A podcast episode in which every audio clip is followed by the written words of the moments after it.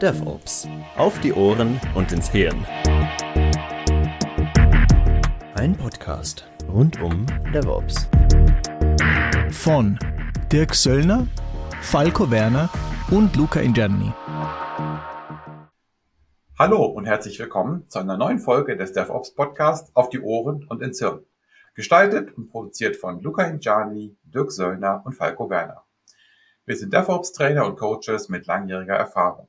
DevOps umfasst für uns kulturelle, organisatorische und technische Aspekte.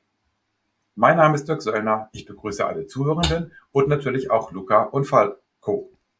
Hallo. Hi.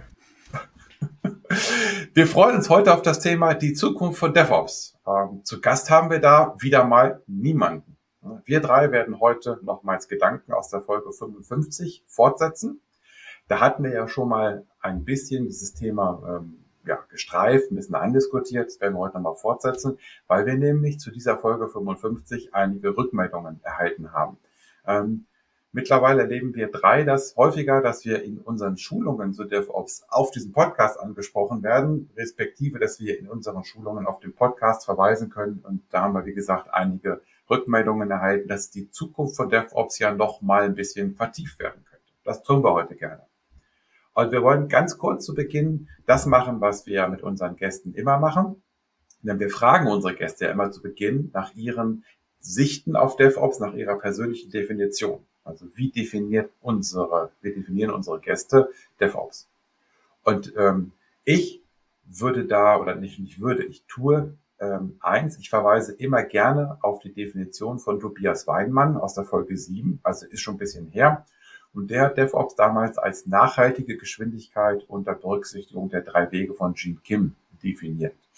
Natürlich gibt es verschiedene Ausprägungen und Dinge haben sich auch aktualisiert, aber für mich ist DevOps nach wie vor der Aufbau hochperformanter IT-Organisationen. Heißt, wir müssen in der IT aus meiner Sicht schneller und hochwertiger werden. Und schneller allein reicht nicht, wenn wir eben keine Qualität liefern. Und hochwertig allein reicht nicht, wenn wir immer nur zu spät liefern oder Teile zu spät liefern. Das heißt, aus meiner Sicht liefert DevOps viele hilfreiche Ansätze, um beides zu verbinden. Also sicherzustellen, dass wir schneller und hochwertiger liefern. Äh, Luca, was ist deine Definition? Oh Mann, nicht schon wieder. Ich war doch schon erst in der vergangenen Folge über BDD dran. Äh, insofern auch im Interesse der Kürze. Liebe Hörer, wenn euch meine Definition interessiert, dann hört euch doch einfach die Folge über BDD an. Die ist ohnehin hörenswert. Da ist auch meine Definition drin. So cool. So kann man auch auf die eigenen alten Folgen hinweisen, wobei so alt ist ihr noch nicht, ne? nee, die, die kam ja raus äh, zum Zeitpunkt der Aufnahme am vergangenen Wochenende. Ja, perfekt. Okay. Falco. Ja, wir haben ja alle schon unsere Definitionen in dem Podcast an verschiedenen Stellen äh, breitgetreten. Ähm, aber eine, die noch nicht vorgeschlagen worden ist, ist ähm, eine, die Luca und ich uns zusammen für die DevOps Days in Magdeburg dieses Jahr ähm, überlegt hatten. Und zwar äh, in dem Fall auf Englisch. At its core, DevOps is empowering organizations to drive value for all stakeholders. Mit einem Hinweis, dass zu all stakeholders jeder betroffen ist. Das heißt, der Entwickler, das Unternehmen, die Unternehmenseigner, die Kunden. Ähm, und insofern ist es für mich eigentlich ein Weiterdenken des Agilitätsbegriffs. Ob man das nur in einem skalierten Umfeld macht, ob man das nur in einem Enterprise-Umfeld wirklich mit vielen, vielen Teams macht, ähm, in einem kleinen Team eine App, eine kleine äh, Webanwendung oder ähnliches, wenn man dabei den Kundenfokus im Blick behält. Das heißt, schnell Kundenanforderungen nach den Vorstellungen des Kunden, also mit hoher Qualität, auch liefern zu können. Dazu hilft Automatisierung, dazu hilft verschiedenes, zum Beispiel ähm, Wertstromanalyse, Value Stream Mapping und andere Dinge. Und insofern würde ich zurück an Dirk geben und hoffen, dass das eine gute Beschreibung ist. Ja, das sollen andere entscheiden, ob das gut war. Ähm, auch das ist ja ein Punkt, dass äh, äh, DevOps ja auch sehr vielfältig ist und insofern gibt es auch vielfältige Sichten darauf. Ähm, gut, dann lasst uns mal äh, inhaltlich starten oder weitermachen. Und wenn wir über die Zukunft von DevOps reden, dann ist es ja hilfreich, auch mal ganz kurz ein bisschen in die Vergangenheit zu gucken, und vielleicht auch sich ähm, andere Quellen zunutze zu machen, die auch über State of DevOps reden. Also insofern State of DevOps Report ist ja etwas, was wir auch in unseren Schulungen häufiger nutzen, was immer einen ganz guten ähm, Blick auf äh, den jeweiligen Status von DevOps bringt. Ähm, State of DevOps Report kommt einmal im Jahr raus, ähm, ist von Gene Kim ursprünglich mal sozusagen ähm, ja, aufgebaut worden, mittlerweile ähm, eine feststehende Institution. Und wenn man da mal zurückschaut, 2016 haben sie auf Punkte geschaut, wie Versionsverwaltung, ist die vorhanden, ist Monitoring im Einsatz, wie sieht's beim Teamwork aus. Also haben da zum Beispiel solche ähm, Erkenntnisse gewonnen. Sie haben 2017 so ein bisschen geschaut, wo können wir hochperformante und nicht so hochperformante IT-Organisationen vergleichen. 2018, 19 ging es weiter. 2020 haben sie Plattformen so ein bisschen rausgehoben. Ähm, und 2022, das wäre der aktuelle, der ist gerade am Laufen. Das heißt, den aktuellen State of DevOps Report gibt es eben noch nicht. Die Umfrage, die Auswertung läuft gerade, so dass wir uns auf den State of DevOps Report 2021 kurz stürzen. Also wie gesagt, wir machen das kurz, weil wir ja in die Zukunft gucken wollen. Aber wie gesagt, ähm, ich denke, dass man auch mit Blick in die Vergangenheit ein bisschen was in Zukunft ähm, ja, erzählen kann. Und wenn man sich den State of DevOps Report 2021 anschaut, ist es so, dass nach wie vor noch viele Unternehmen gegen kulturelle Blockaden kämpfen. Ja, also ähm, Aussagen, die wir auch immer wieder hören, das haben wir schon immer so gemacht. Ähm, oder warum sollen wir etwas ändern? Läuft doch. Also solche Punkte sind aus unserer Sicht, aus meiner Sicht, ähm, Indikator für kulturelle Blockaden. Und äh, wenn man sich den Report anschaut, zeigt er, dass man einfach, dass es dort hilfreich ist, eine Top-Down-Unterstützung der Bottom-Up-Transformation zu haben. Also im Prinzip das ähm, äh, abzusichern, was DevOps bedeutet, also eine Veränderung. Und da reicht es nicht aus, top-down vorzugehen, sondern ähm, ein Punkt, den ich für wichtig empfinde, hilfreich ist es, Top-down-Unterstützung bei einer Bottom-up-Transformation.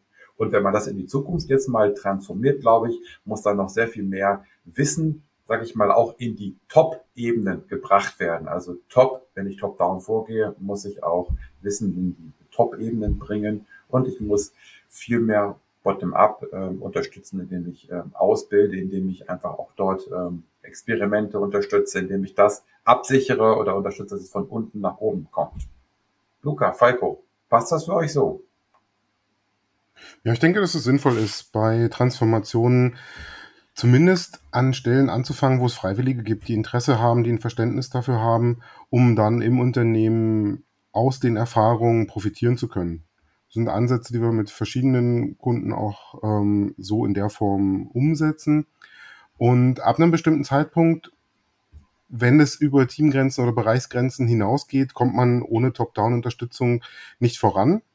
Und an der Stelle kommt man entweder auf eine Blockade und ähm, bleibt irgendwo stecken, oder man kriegt dann Top-Down-Unterstützung, oder wenn man es schafft, schon vorher Management-Unterstützung von den Entscheidern, von Geschäftsführung und anderen ähm, Top-Down-Unterstützern zu bekommen und sie frühzeitig ins Boot zu holen, hat man noch ein paar andere Vorteile. Deswegen ist es sinnvoll, das beides zu kombinieren und ähm, immer auch die den Support, die Unterstützung aus den Entscheidungsebenen im Unternehmen mit einzubinden.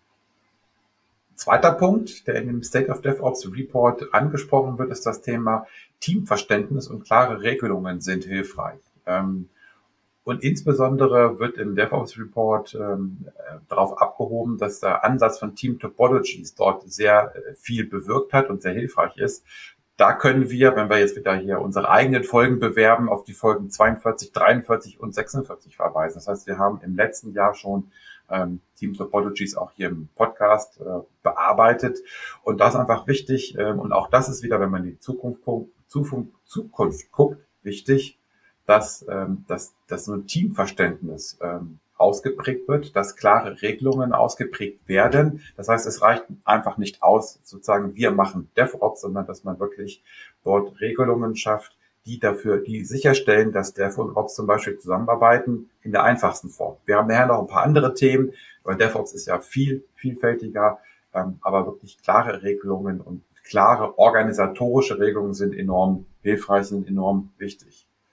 Luca, Team Topologies ist doch dein Steckenpferd, oder? Ja, das ist mein Steckenpferd. Und ich möchte da auch auf eine, auf eine Sache hinweisen, die sehr wichtig ist, einerseits für Team-Topologien, aber auch ganz allgemein für DevOps. Nämlich, wenn man Team-Topologies liest, dann weisen sie auch darauf hin, dass es vollkommen gewöhnlich und erwartbar ist, dass sich Teamstrukturen und damit einhergehend natürlich auch äh, Produktarchitekturen wandeln im Laufe der Zeit. Die sind einer stetigen Veränderung äh, unterworfen, das ist vollkommen normal. Und das ist eine ganz gute Neuigkeit, finde ich, weil man ist nicht gezwungen, es aufs erste Mal richtig zu machen, sondern man, man macht halt mal einen Versuch und man wird natürlich Schwächen feststellen bei dem, was man sich da so zusammengereimt hat. Ja gut, und dann geht man halt her und macht's besser. Ne? Also ein iterativer, agiler, wertgetriebener Ansatz ist nicht nur auf der Produktebene hilfreich und sinnvoll, sondern natürlich auch auf der, auf der Organisationsebene. Und das ist mir, glaube ich, ganz wichtig darauf hinzuweisen, ich glaube, dass, dass das Bewusstsein dafür auch wächst. Das ist das, was ich äh, auch im Dialog immer wieder mal erlebe mit den Kunden, dass so eine DevOps-Einführung ist halt nicht irgendwie, du gehst her und stülpst der Organisation was Neues über und dann bist du irgendwie fertig und reitest in den Sonnenuntergang, sondern das ist der Startschuss für eine neue Art des Zusammenwirkens, des Zusammenarbeitens, in der Wandel eine Konstante ist in einem gewissen Sinne. Und das völlig positiv gemeint. Wir lernen ständig mit und nutzen das, was wir lernen. Ja, wenn man das dann ähm, wieder in die Zukunft projiziert, wir reden über die Zukunft von DevOps, ist eigentlich der Punkt, dass das ähm, quasi die Zukunft ist. Also fortwährend lernen, fortwährend Erfahrungen machen, fortwährend Organisationen anpassen und so weiter. Ne? Also insofern.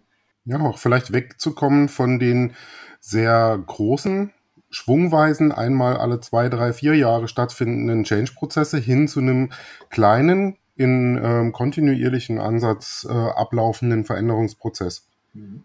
Ja. Damit ja. man einerseits nicht die, die Überlastung hat, was natürlich bei Team Topologies auch so ein Thema ist, ne? kognitive Last zu reduzieren, ähm, nicht nochmal zusätzliche Last durch ähm, Veränderungsprozesse, große Change, Reorganisation und andere äh, Vorgehensweisen zu produzieren, sondern halt an den Stellen zu optimieren und das immer wieder zu tun, zum Beispiel durch Retrospektiven oder Inspect and Adapt Workshops oder ähnliche Vorgehensweisen, um eben nicht die Notwendigkeit auch zu haben für solche großen Umstellungen, Umstrukturierungen.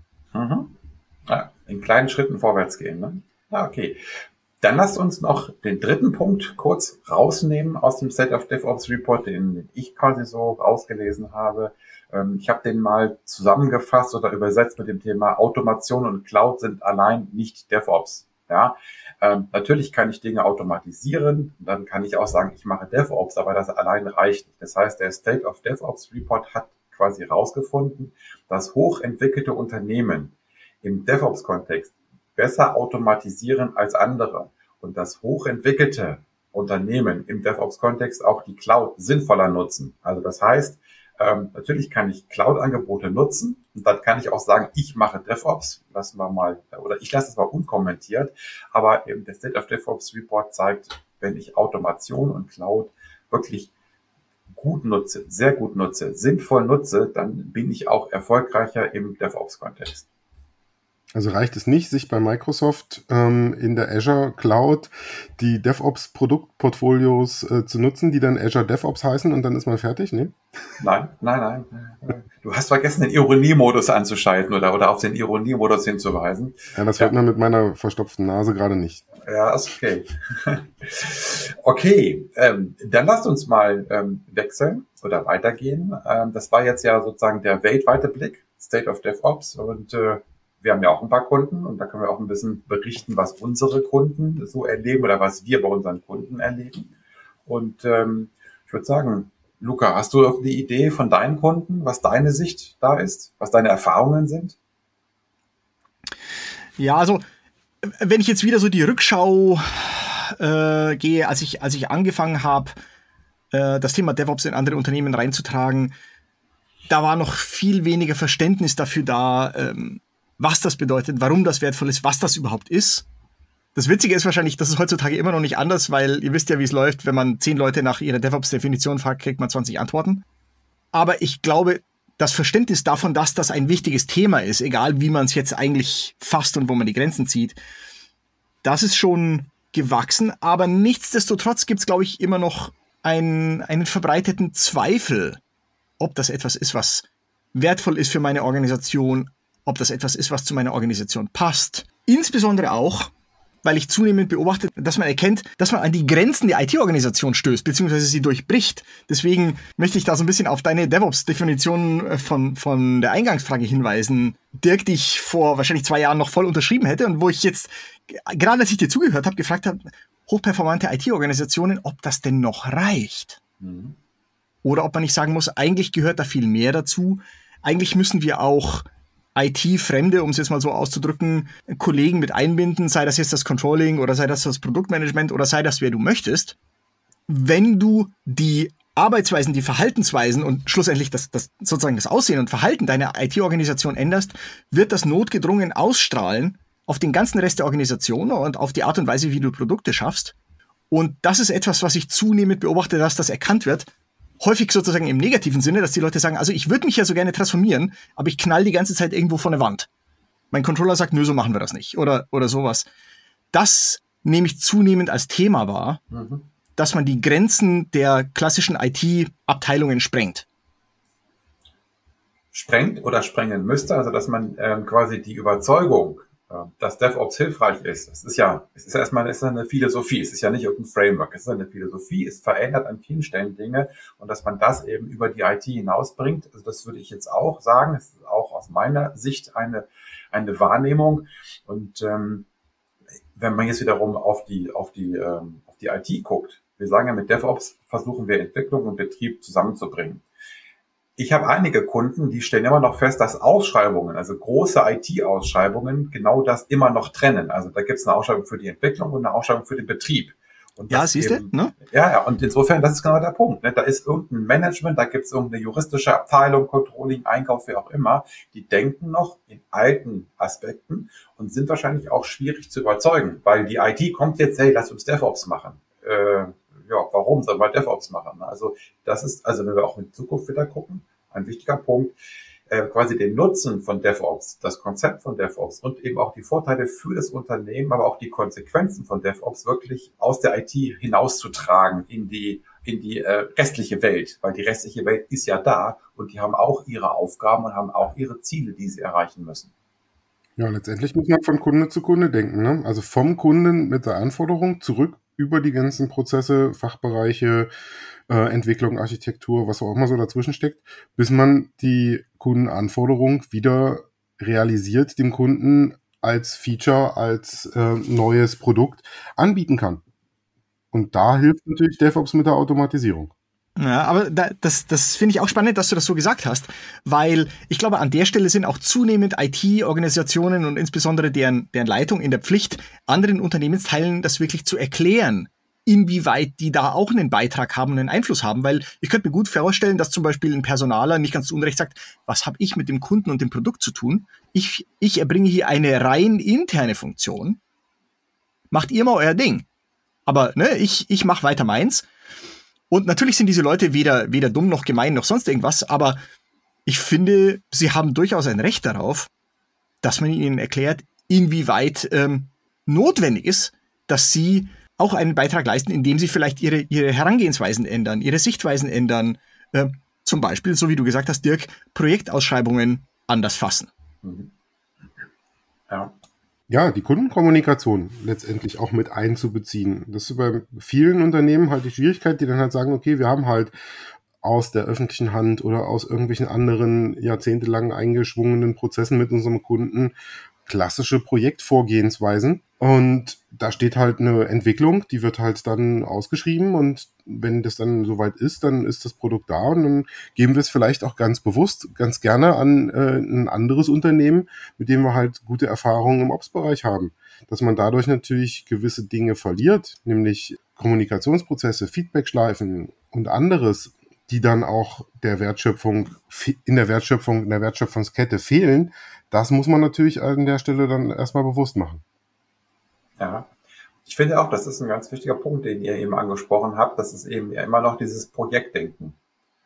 Und wir hatten ja über Team Topologies gesprochen, also ist ja eher eine Produktorganisation. Und wenn ich natürlich Unternehmen habe, die auch in der Zusammenarbeit voll auf Projekte ausgerichtet sind, ähm, das ist ja auch da, quasi den, den Tanker musste ja auch wirklich äh, um, umorientieren in Richtung Produkte, Produktteams, Produktorganisationen.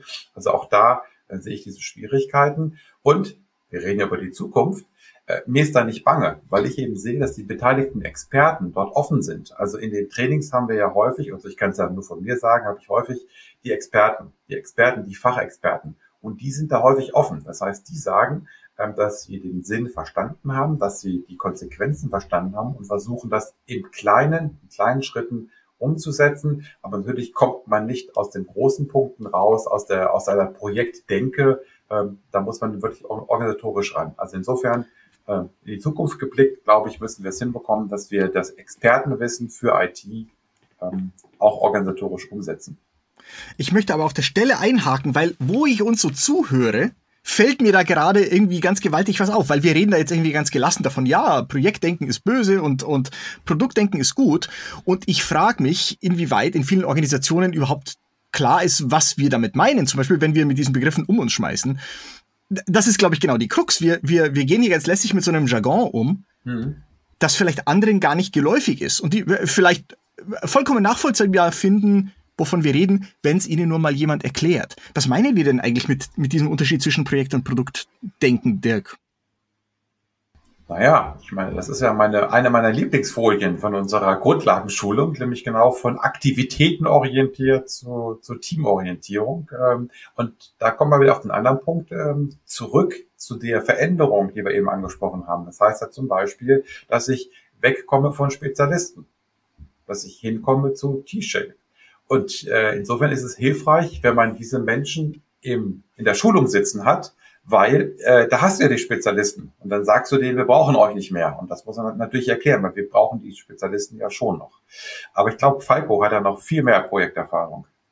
Ob das so viel mehr ist, weiß ich nicht, aber ich möchte gern an der Stelle zwischen ähm, eher kurz kürzeren Projekten, die ein, zwei Jahre oder ähnliches laufen, die für die Zeit ein Team zusammenstellen, es dann hinterher wieder aufgelöst wird, wo das Ergebnis dann an ein anderes Team übergeben wird, das dann ähm, den Betrieb macht, hin zu dem Produktdenken mit einem Produktlebenszyklus von der Initiierung, von äh, dem Entwicklungsprozess über einen Reifeprozess hin zu einem ähm, Betrieb, das letztendlich von einem Team langfristig begleitet wird, wo sich vielleicht das Team über die Zeit so ein Stück ähm, entwickelt, auch vielleicht anders ausrichtet, vielleicht auch das ein oder andere Teammitglied wechselt in ein anderes Unternehmen oder andere Bereiche, aber von dem Gedanken her am Produkt bleibt und damit auch am Kunden bleibt und somit auch eine Erfahrung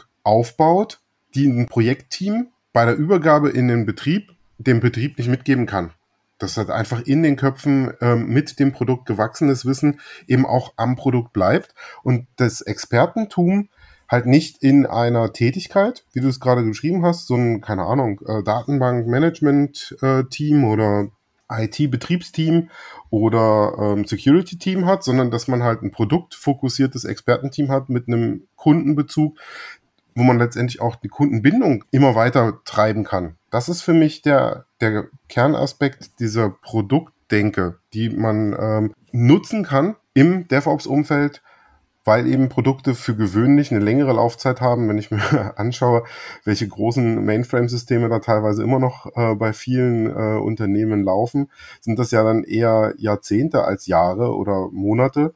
Im Gegenzug sind Projekte halt eher Monate bis maximal zwei, drei Jahre. Das ist auch ein interessanter Punkt, den du da gerade ansprichst, auch mit, mit lange währenden, zum Beispiel Mainframe-Systemen oder sowas.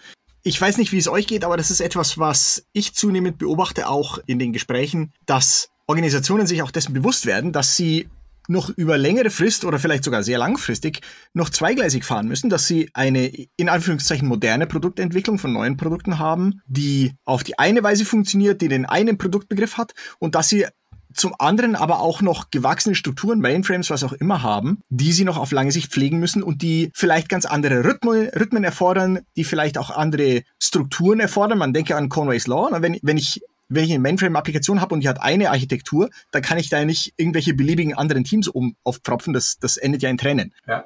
ja. Ist das auch was, was ihr beobachtet? Ja, das kann man machen, aber hat man natürlich größere Schwierigkeiten. Ne? Das ist wie immer. Man, man, man, kann vieles machen, man sollte aber nicht alles, was man kann, auch ja. tun. Ne? Nee, aber, aber einfach auch so diese, dieses Bewusstsein so, wir können gar nicht unsere ganze Organisation hier so peng neu ausrichten. sondern wir müssen das scheibchenweise machen und es wird vielleicht sogar einige Scheiben der alten Organisation geben, die, die noch sehr lange Bestand haben werden. Und wir müssen uns was einfallen lassen, wie wir, wie wir damit umgehen. Ja, das hört man im CIO-Bereich halt häufig. Da gibt's ja diese ähm, multimodalen IT-Umgebungen, multimodal halt mit unterschiedlichen Geschwindigkeiten arbeiten. Klassische Rechenzentrum getriebene Produkte, die man halt schon lange selbst hostet und vielleicht auch neuere, eher cloudartig ausgerichtete, vielleicht auch wirklich mit einem Cloud-Anbieter zusammenarbeitende Infrastrukturen, die dann außer Haus betrieben und bereitgestellt werden sind natürlich dann Aspekte, die man dabei be bewerben muss. Das ist der Aspekt der unterschiedlichen Plattformen, die wir halt auch ähm, in den State of DevOps Reports sehen. Mhm. Dirk, magst du dazu noch was sagen? Ja, weil ich dort auf meine Definition wiederkomme, weil multimodal oder bimodal, ähm, was ja vor Jahren hochge hochgehypt wurde in den, äh, durch, durch ein paar Berichte auch von BMW und so weiter, äh, auch durch, durch äh, Unternehmensberatungen, klassische Bekannte, die das als, als Idee verkauft haben, ähm, hat immer für mich das Geschmäckle dabei, dass äh, schnell gut ist. Also die einen sind schnell und die anderen sind langsam. Ja, und wer wird schon langsam sein? Deswegen multimodal, wenn ich das mache oder bimodal, ähm, dann, also ich habe meine Meinung da auch ein bisschen geändert. Äh, wichtig ist aber, dass man klar macht, schnell muss nicht immer gut sein, beziehungsweise andersherum, ich habe äh, Gründe, weswegen ich vielleicht in bestimmten Umgebungen gefühlt langsamer bin, äh, aber trotzdem eine gute Qualität liefere. Und für die Schnellen heißt es wirklich auch Qualität liefern. Ganz wichtig. Ich würde sogar so weit gehen zu sagen, schnell ist eine Konsequenz von gut. Wenn ich die Sachen gut mache, dann werde ich in der Konsequenz daraus schneller werden. Ich muss nicht noch mehr Schleifen drehen. Ich muss keine Scharten auswetzen. Na, da gibt's diesen Spruch, den ich, den ich glaube ich äh, gehört habe beim bei den US Marines, die immer sagen: Slow is smooth and smooth is fast. Was heißt das auf Deutsch? Langsam ist geschmeidig und geschmeidig ist schnell. Gut, das muss ich sacken lassen. ja, aber ist letztendlich ja ein Thema, dass man in der DevOps-Welt mit zum Beispiel groß angehäuften technischen oder anderen Schulden, müssen ja nicht finanzielle, können ja aber auch äh, organisatorische oder soziale oder Wissensschulden sein, dass die Mitarbeiter letztendlich in einem Unternehmen unterwegs sind, bei dem viel auf die Zukunft projiziert wird, auch ähm, Aufgaben in die Zukunft projiziert werden auf dem Weg, die dann letztendlich als Hürde in der Zukunft im Weg stehen. Also wenn man schnell sein will, dann muss man entsprechend auch gut arbeiten, damit man in Zukunft auch weiter schnell sein kann. Nachhaltige Geschwindigkeit, ne Dirk? Also ich finde, was wir gerade so tun, ist, wir philosophieren ein bisschen. Und ich würde dieses Philosophieren mal so ein bisschen nutzen, um auch wieder in die Zukunft zu gucken. Ähm, ich habe ja immer wieder gesagt, dass für mich DevOps eine Philosophie ist. Es ist ja kein Framework. Das macht es auf der einen Seite vielleicht ein bisschen einfacher, weil man nicht ein Framework einführen muss und sich dabei die Finger vielleicht verbrennt und, und äh, auch vielleicht zu sehr durch das Framework einge, äh, eingeengt wird. Natürlich auch mit der Herausforderung, diese Philosophie immer wieder zu erklären. Und was ich eben dabei positiv finde, ist, dass durch diese Akzeptanz von DevOps, dass eben auch die Philosophie immer stärker weiter verbreitet wird. Das heißt, in Frameworks, in anderen Frameworks wie IT4, wie Safe, da ist weiterhin, ähm, sind da weiterhin ähm, DevOps-Ansätze mit drin. DevOps-Ansätze werden eingebaut. Das heißt also, der, die, die Gedanken der Philosophie von DevOps, die werden quasi damit auch in die, in, die, in die Menge oder in die Breite getrieben, weil eben andere Frameworks erkannt haben, das ist hilfreich, das ist akzeptiert und insofern wird dadurch auch DevOps quasi wirklich in die Breite verteilt. Ja, und ähm, das erleben wir auch, das hatten wir eben schon gesagt, wir erleben immer wieder IT-Mitarbeiter, die das verstehen, wenn du auf erfahrene IT-Mitarbeiter schaust, dann sagen sie, dass sie das schon früher gemacht haben. Also sie haben früher haben schon Dev und Ops zusammengearbeitet. Und das kann man natürlich bei entsprechender Motivation auch wiederum nutzen und, äh, und einbringen. Also insofern, was ich eben in die Zukunft blickend positiv finde, ist, es gibt eine ganze Reihe von Best Practices aus der Praxis, die fließen in die Philosophie ein. Also die müssen nicht in einem Framework niedergeschrieben werden, sondern ähm, die fließen in die Philosophie ein. Und ein schönes Beispiel haben wir vorhin schon angesprochen, das ist Team Topologies. Also in die Zukunft blickend, sage ich mal, äh, was ich schön finde, ist, das ist eine Philosophie und die lebt, die erweitert sich, die, die wird besser durch viele Beispiele aus der Praxis und das stimmt mich auch hoffnungsfroh für die Zukunft.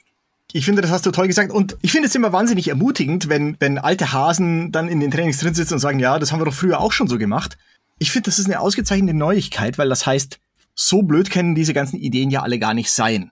Und es ist ja auch so, also DevOps, wenn man ehrlich ist, enthält ja gar nichts, gar nicht wirklich was Neues, mm, noch nie dagewesenes. Na, das, das integriert Teile von, von Agile, die von sich aus schon eine gute Idee waren. Und übrigens auch die agile Idee natürlich ist, ist bestimmt viel älter als das agile Manifest, das 2001 verfasst wurde. Sondern das ist das, was in meinem Ingenieurstudium mir meine Professoren immer als ingenieurmäßiges Vorgehen verkauft haben. Insofern, ich glaube, das ist, ne, wie gesagt, das ist eine ganz tolle Nachricht. Und wie wir, glaube ich, auch schon beobachtet haben, in diesem Sinne hat, hat DevOps auch einen, einen gewissen Siegeszug einge, äh, angetreten. Der Begriff hat sich einfach verfestigt, verfestigt. Viele andere Frameworks wollen jetzt auch ein Stück vom Kuchen haben. Safe spricht auch über DevOps. Äh, ITIL 4 spricht auch über DevOps. Erstens über den Begriff, aber zweitens natürlich auch über die Inhalte und Herangehensweisen. Zum Teil haben sie die auch selber gefunden, sehr zu Recht, weil ne, sie machen ja Sinn wo wir gerade so mit Abkürzungen um uns geworfen haben, mit Safe und ITIL. Wir sind in unserer IT-Blase, da kann man vielleicht voraussetzen, dass das bekannt ist. Was ich aber immer sehr schön finde, und das ist ja so ein bisschen ironisch, sind die ganzen tollen Abkürzungen, die wir in der IT immer haben. Und wenn ich jetzt von DevOps spreche und wir in die Zukunft blicken wollen, was machen wir denn mit NoOps, DevSecOps, DevTestOps, bis DevOps, Dev, Dev, Buff, Buff, Buff, also diese ganzen Begrifflichkeiten, die man da kombiniert. Ähm, das ist ja auch eine Herausforderung aus meiner Sicht, diese ganzen sagen wir, angrenzenden Themen oder auch beinhaltenden Themen rein zu integrieren, in die Philosophie zu, äh, reinzubringen. Was ist da eure Erfahrung? Ja, das ist, das ist ein heißes Eisen. Das haben wir, glaube ich, schon ein paar Mal angesprochen jetzt. Es geht wirklich darum, dass da auch Bewusstsein wächst. Ich meine, wir sprechen immer von DevOps, so als ob es nur Dev und Ops beträfe, aber das ist ja gar nicht wahr, sondern DevSecOps ist momentan ein Thema, das in aller Munde ist, sehr zu Recht natürlich, wobei ich persönlich mich dann immer so ein bisschen wundere, warum man das raushebt. Ich bin ein alter Softwarequalitäter. Ich persönlich bin immer sehr begeistert von DevTestOps. Insofern, ich glaube, da wächst einfach vieles zusammen, was zusammen gehört. Bis DevOps, DevTestOps, DevSecOps, was du möchtest. Alles, was halt in den Wertstrom rein muss, alles, was dazu beiträgt an, an Aktivitäten und Sichtweisen, um Wert für den Kunden bereitzustellen. Und das ist natürlich ganz, ganz vieles.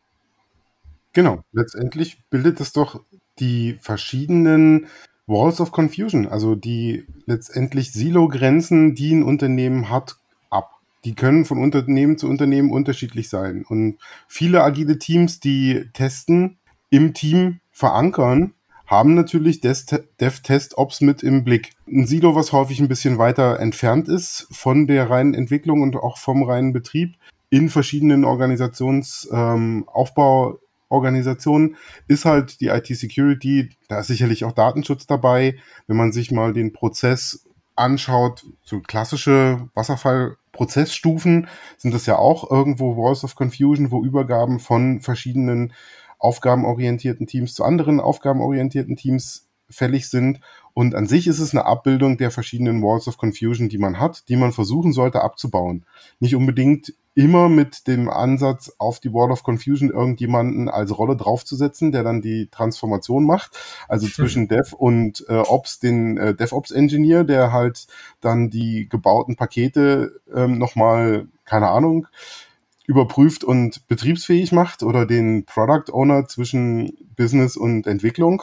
Muss man nicht unbedingt mit einer Rolle machen. Man kann die Teams auch so organisieren, dass die Kommunikationsprozesse das abbilden und dass sie äh, cross-funktional aufgebaut sind, ohne dass man dafür extra Rollen schafft. Aber letztendlich ist ja das Ziel, wie Luca gesagt hat, den Wertstrom. Vielleicht auch ähm, eine Wertschleife mit, ähm, der, mit dem Gedanken, dass man halt auch Feedback am Ende wieder einsammelt, um den Wert auch weiter zu steigern. Also einen, ähm, eine selbstverstärkende Rückkopplung, bei der man letztendlich aus dem Feedback vom Kunden wieder gute Ideen, gute Gedanken für eine Weiterentwicklung des Produkts hat. Und äh, solche Schleifen aufzubauen sind natürlich sehr hilfreich. Ja, da, da sagst du aber was Wahres. Das ist jetzt etwas, was ich vielleicht nicht so sehr in der Debatte wahrnehme, aber etwas, von dem ich mir wünschen würde, dass es etwas präsenter wäre. Das beobachte ich nämlich oft bei Kunden, dass sie, wenn sie ihre Prozesse verbessern, ihre Automatisierung verbessern, sich sehr stark auf die Vorwärtsrichtung fokussieren, auf den Wertstrom, der irgendwie immer Strom, stromabwärts geht, ne, in Richtung Kunde. Und unangenehmerweise häufig so ein bisschen vergessen, dass die Rückwärtsrichtung ja ebenso wichtig ist, die Rückkopplungsrichtung. Darum, das ist momentan mein persönliches Steckenpferd in Bezug auf DevOps und verwandte Themen, Rückkopplungsschleifen zu stärken. Das hat ja schon Gene Kim ähm, damals in den drei Wegen definiert, wenn man überlegt, man hat den ersten Weg, das ist der Wert Strom, das ist letztendlich der Fokus, überhaupt einen kontinuierlichen Entwicklungsprozess, Betriebsprozess, neue Features in einem regelmäßigen Rhythmus, vielleicht sogar automatisierbar auf den Weg zu bringen und dann die Stufe zwei zu nehmen und zwar die Feedback-Schleifen aufzubauen. Und die vielleicht natürlich auch in, in kleinen Feedback-Schleifen ähm, über Continuous Delivery Pipelines, wo dann halt Testergebnisse, Feedback für die Entwickler liefern und anderes, aber eben auch die gesamte Schleife vom der Kundenanforderung wieder zurück zum Kunden und dann wieder zur nächsten Anforderung. Was häufig die längste Feedback-Schleife in einem gut geölten, Continuous Delivery getriebenen Entwicklungsprozess ist. Ja, und das ist interessant, dass du das sagst, weil ähm, Gene Kim hat das wann? 2011 formuliert, die drei, äh, die drei Wege. Und es zeigt sich, wie schwer es ist, diese an sich relativ einfache und einleuchtende Maxime halt auch tatsächlich umzusetzen. Genauso wie übrigens auch, und das beobachte ich ja auch immer wieder, es wahnsinnig schwer ist, sich von dem klassischen Rollendenken, von dem klassischen Silo-Denken zu lösen. Selbst bei allerbesten Absichten. Ganz plötzlich rutscht man also versehentlich wieder zurück in, in Silos hinein und in äh, Zuständigkeiten hinein oder sowas. Ich sage das in der Hauptsache wirklich auch als, wie soll ich sagen, als Ermutigung, da wirklich auf sich selber aufzupassen und zu schauen, treffe ich da die richtigen Entscheidungen, laufe ich da in die richtige Richtung, einfach weil es doch irgendwie unangenehm leicht ist, da äh, wegzurutschen, obwohl man es eigentlich besser wissen sollte. Ja. Und wenn man jetzt wieder das Thema Zukunft von DevOps ähm, äh, fokussiert, finde ich es gut, was ihr beide gesagt habt, das Thema Value Stream, also Wertorientierung. Weil auch das, glaube ich, wird hilfreich sein, ähm, näher an die Kunden ranzukommen. Und auch all das, was ich tue, wo wir Probleme sehen, in Silos, in getrennten Aktivitäten, in, in unterbrochenen oder nicht vorhandenen Feedback-Schleifen, dass man eben wirklich unabhängig von irgendwelchen Frameworks, von irgendwelchen Rollen, von Funktionen, von Bereichen sich immer mehr äh, anschaut oder immer häufiger intensiver anschaut, wo sind wirklich diese Wertströme.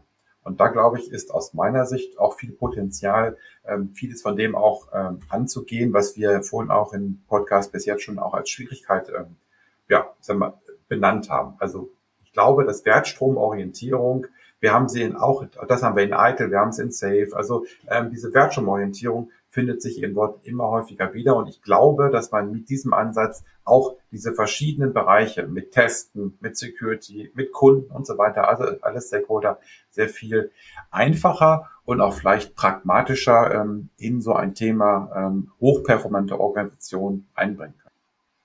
An der Stelle würde ich letztendlich darauf hinaus äh, wollen, dass man sagt, Wert, Strom, Value Stream Mapping, Value Stream Management sind Techniken, die sich aus der Produktentwicklung ergeben haben, die auch viele produzierende Unternehmen schon lange im Einsatz haben, die Lean Management wirklich greifbar machen.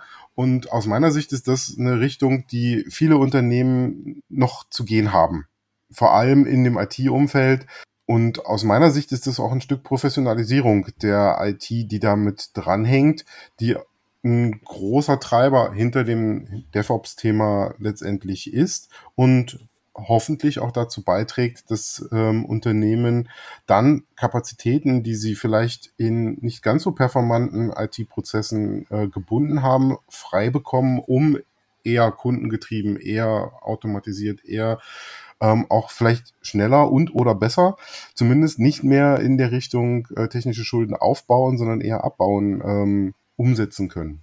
Mir gefiel gerade ein Wort, das der Dirk verwendet hat, nämlich das Wort pragmatisch. Und als ich das gehört habe, dachte ich so ein bisschen an das Thema SRE, Site Reliability Engineering, das ja zunehmend an Fahrt gewinnt. Das ist jetzt natürlich ein Thema, das nicht erst 2022 aufgeploppt ist, aber nichtsdestotrotz.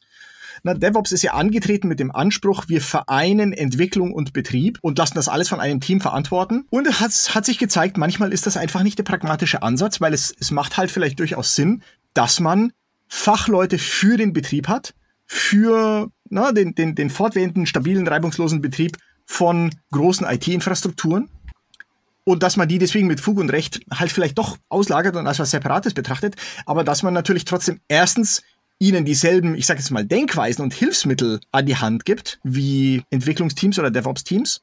Und äh, dass man zweitens trotzdem dieses Hand-in-Hand-Arbeiten nicht vernachlässigt, sondern es nur ein bisschen auf andere Füße stellt. Man sagt, okay, das sind tatsächlich zwei verschiedene Gewerke, aber natürlich müssen die miteinander zu tun haben.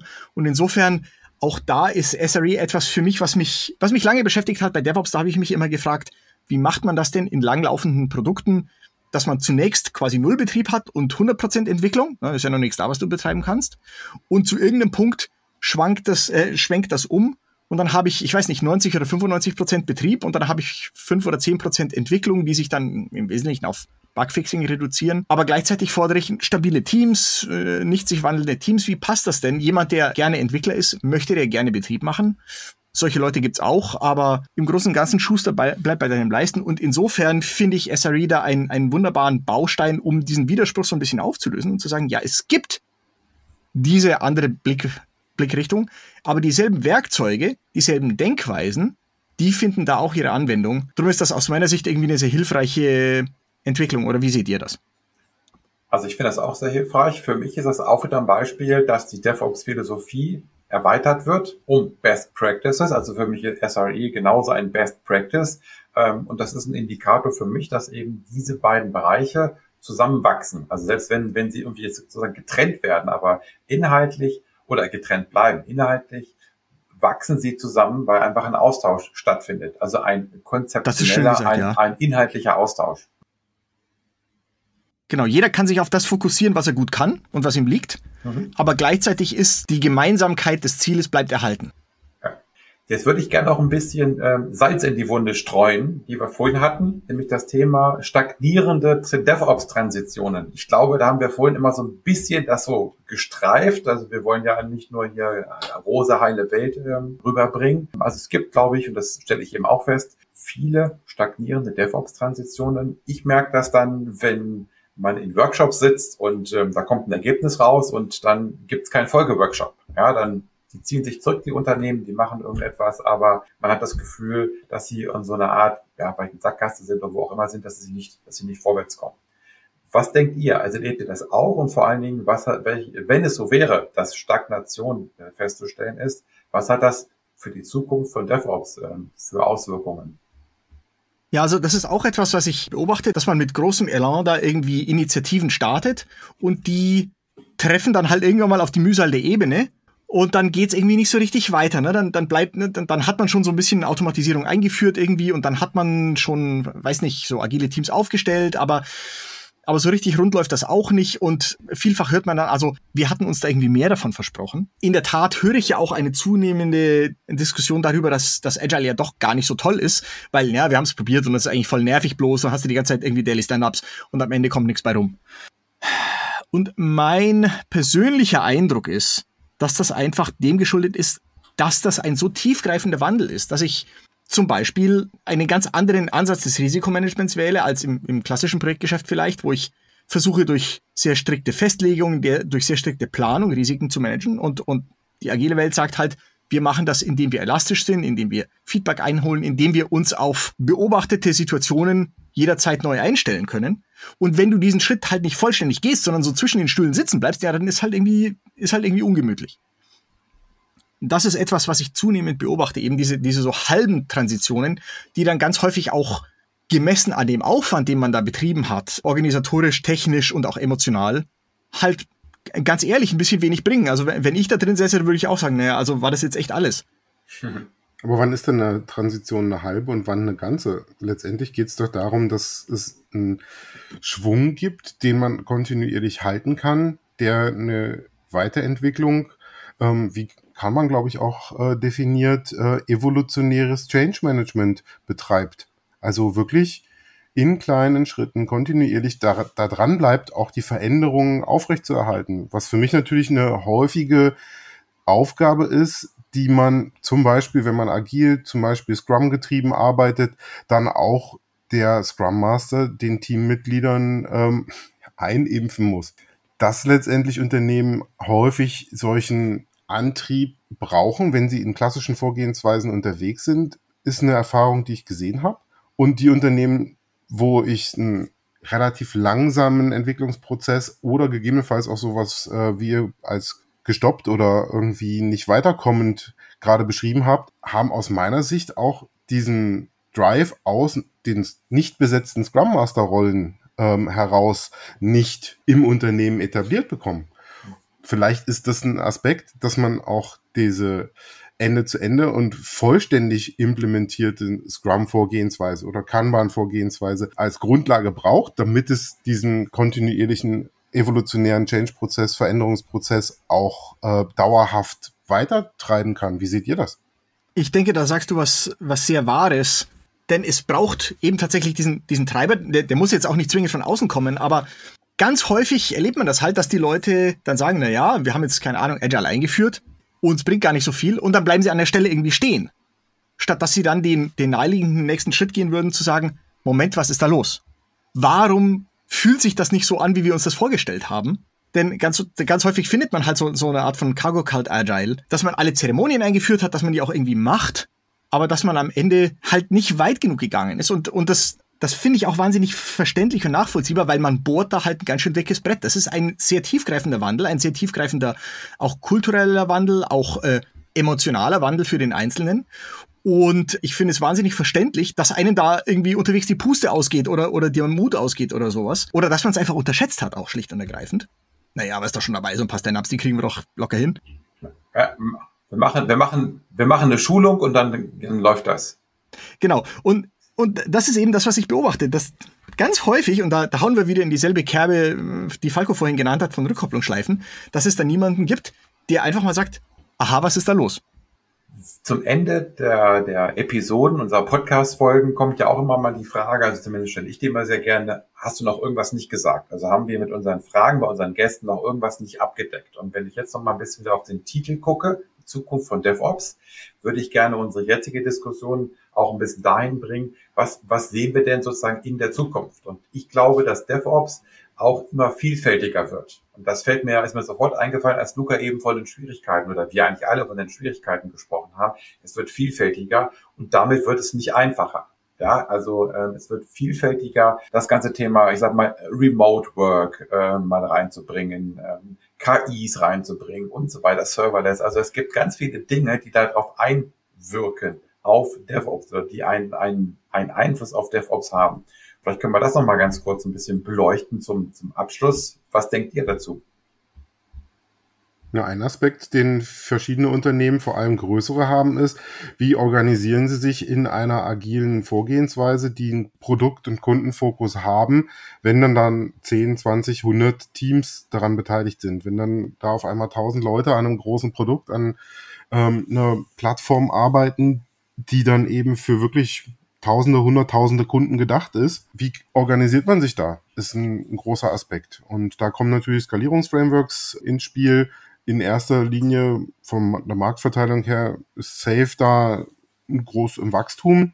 Ist für mich auch ein guter Einstieg für Organisationen, die aus einer klassischen Welt kommen und dann in agiles Arbeiten in ja, größeren ähm, Teamstrukturen vorangehen, kann sich natürlich weiterentwickeln. Da sehe ich dann andere, zum Beispiel Less oder ähm, je nachdem, was es für Teams sind, haben wir auch eine kleine Schulung zugebaut, wenn ich mich da nicht äh, so falsch erinnere, DevOps skalieren, wo wir die DevOps-Sicht in den verschiedenen Frameworks auch immer beleuchten. Finde ich ganz hilfreich.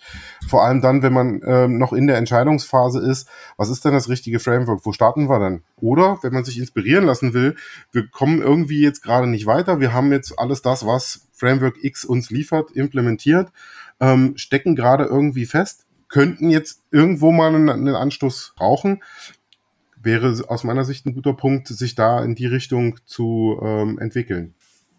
KI, Luca, was sagst du zu KI? Um Gottes Willen. Es würde uns erstmal Intelligenz bei den Menschen helfen, ne? bei mir auf jeden Fall.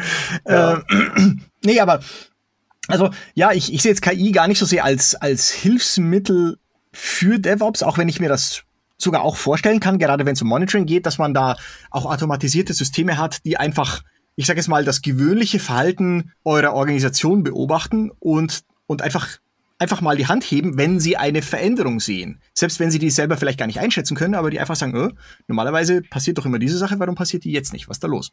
Aber vor allen Dingen auch Andersrum gesehen, wenn ich jetzt KI als Bestandteil neuer Produkte sehe, was bedeutet das denn für die Arbeitsweisen? Was bedeutet das für die Zusammenarbeit? Jetzt ganz stumpf auf vielleicht technischer Ebene. Wie binde ich ein KI-System in meine automatischen Tests ein oder in mein Continuous Integration ein? Aber auch bis hoch zur organisatorischen Ebene oder, oder vielleicht sogar bis zur kulturellen Ebene. Es macht halt alles noch vielfältiger, noch komplexer. Genauso auch äh, solche, solche Techniken wie, wie Serverless, äh, wie Orchestrierung auf der einen Seite und andererseits aber auch das, was wir auch schon gesagt haben, nämlich die zunehmende Realisierung, dass wir Mainframes oder andere äh, gewachsene Legacy-Applikationen einfach noch auf lange Sicht weiter betreiben müssen und wollen. Also es wird einfach irgendwie, glaube ich, vielschichtiger und komplexer. Und ich behaupte, dass es unter solchen Umständen besonders hilfreich ist, sich zurückzubesinnen auf zugrunde liegende Prinzipien, zum Beispiel auf die drei Wege von Gene Kim. Wenn du die nimmst und sagst, okay, was bedeutet das denn für mich?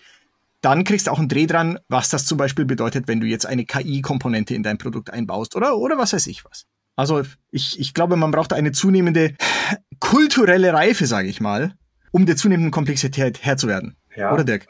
Ja, vielleicht auch eine Entmystifizierung. Ich habe also jetzt besonders auf dieses Wort ja, geachtet, dass ja. ich das nicht, dass ich mich dabei nicht verhaspele, weil das ist das, was ich bei dir eben so ein bisschen rausgehört habe und positiv empfunden habe. Ähm, diese, also nochmal eine, eine Wertorientierung, eine Orientierung an Prinzipien, weg von irgendwelchen Frameworks, weg von Dogmatismus, ähm, von wegen, das muss so sein, das haben wir immer so gemacht, weil wir ansonsten diese Vielfältigkeit gar nicht integrieren können, weil wir ähm, ja auch mit schnelleren, mit agileren Frameworks oder mit agilen Vorgehen, fange ich ja selber schon so an, mit agilem Vorgehen ähm, Vielfältigkeit ja unterstützen. Aber vielleicht bin ich da auch manchmal auch auf dem falschen Weg. Also insofern Entmystifizierung von klassischen, von agilen äh, Frameworks einfach schauen auf Prinzipien, auf zum Beispiel das, was äh, Gene Kim gesagt hat, um neue Aspekte wie Remote Work, wie KI, was es auch immer so gibt, um das quasi einzubinden. Und das wäre auch mein Schlusswort für das, äh, für die heutige Folge. Also ich glaube, dass es so die, die Zukunft von DevOps ist, so ein bisschen entmystifizieren, pragmatischer werden, ähm, und immer zu schauen, wo schaffen wir Wert, wie kriegen wir unsere Prinzipien umgesetzt. Alle, alle zeigen gerade aufeinander und äh, keiner möchte jetzt den nächsten. Äh, nee, alle zeigen auf dich. Richtig, Falco, ähm, du bist dran. Also ich, ich sehe es letztendlich äh, so, ich bin ja auch gerade am Reden, ähm, passt ja auch. Zurück zum Thema Zukunft von DevOps. Letztendlich sind aus meiner Sicht die nächsten Schritte wirklich die Ende-zu-Ende-Sicht zu realisieren, teamübergreifend, unternehmensweit ähm, den Gedanken zu fassen, also von der engen Also der erste Weg von Gene Kim, ne? Den engen Blick rein Entwicklung und Betrieb zusammenzubringen, zu über nicht zu übergehen, sondern halt äh, weiterzudenken und wirklich den gesamten ersten Weg abzubilden, Ende zu Ende zu denken, dann dabei auch den Kund, die Kunden im Fokus zu behalten. Das heißt, ähm, zweiter Weg, Feedback-Schleifen mit eingebundenem Feedback vom Kunden. Und ähm, als nächstes wäre ja dann der dritte Weg, ne? ähm, wenn wir in Zukunft denken, dann wirklich Unternehmen zu haben, die an einer Stelle lernen und andere Stellen im Unternehmen, vielleicht auch Kunden und andere davon profitieren, wo dann auch Dokumentation, Wissensmanagement und ähnliches einen größeren Fokus bekommen wird. Soweit meine Einschätzung. Luca. Ja, ich glaube, dem ist nichts hinzuzufügen. Weg von weg von Frameworks, weg von Dogmatismus hin zu Pragmatismus, äh, ganz so wie der Dirk das schon wunderbar gesagt hat. Das ist, glaube ich, der einzige Weg, um der zunehmenden Vielfalt auch, ne, wie gesagt, dem, dass, dass wir eigentlich die IT-Organisation hinter uns lassen und uns auf, den, auf das gesamte Unternehmen begeben. Das ist das Einzige, was hilft, dass man, dass man sich wirklich vergegenwärtigt, wo wollen wir eigentlich hin? Und dann ergibt sich häufig die, die Antwort auf die Frage, was machen wir denn jetzt, äh, wesentlich leichter. Ja, so, und äh, wenn ich jetzt, äh, wir haben ja gerade eben so erzählt, dass alle auf Falco gezeigt haben. Also natürlich gucken wir uns in die Augen hier auf den Bildschirm, wenn wir diesen Podcast aufnehmen. Und vielleicht sollten wir ja irgendwann mal auch äh, das Video mitlaufen lassen. Also ähm, könnt ihr ja auch mal ähm, kurz Rückmeldung geben. Ähm, natürlich wird es immer den Podcast in einer, ich sag mal, nur Audioversion geben. Aber ja, vielleicht machen wir auch nochmal wieder ein Streaming, äh, dass wir ein Video mit aufnehmen. Gucken wir mal. Hatten wir, glaube ich, letztes Jahr irgendwann so ein, zwei Mal auch mal gemacht. Haben mal auch, probiert, ja. Auch, sogar auch sogar Live-Aufnahmen dann, das war ja, echt ja, cool. Bei, bei YouTube. Also insofern, ähm, wir haben unseren Spaß gehabt. Ähm, ich äh, leite jetzt mal den, den Abgesang hier ein. Wir haben unseren Spaß gehabt und vielleicht können wir den Spaß aber nächstes Mal auch transportieren, indem wir das Video zeigen, wie dann ähm, Falco da sitzt und nichts zu sagen weiß, weil alle auf ihn zeigen oder umgekehrt, wer weiß. Also ich sage mal Danke an meine beiden Kollegen hier und freue mich über diese Folge und freue mich auf die nächste Folge. Auf Wiedersehen. Macht's Auf gut. Wiedersehen, Ciao. macht's gut. Ciao.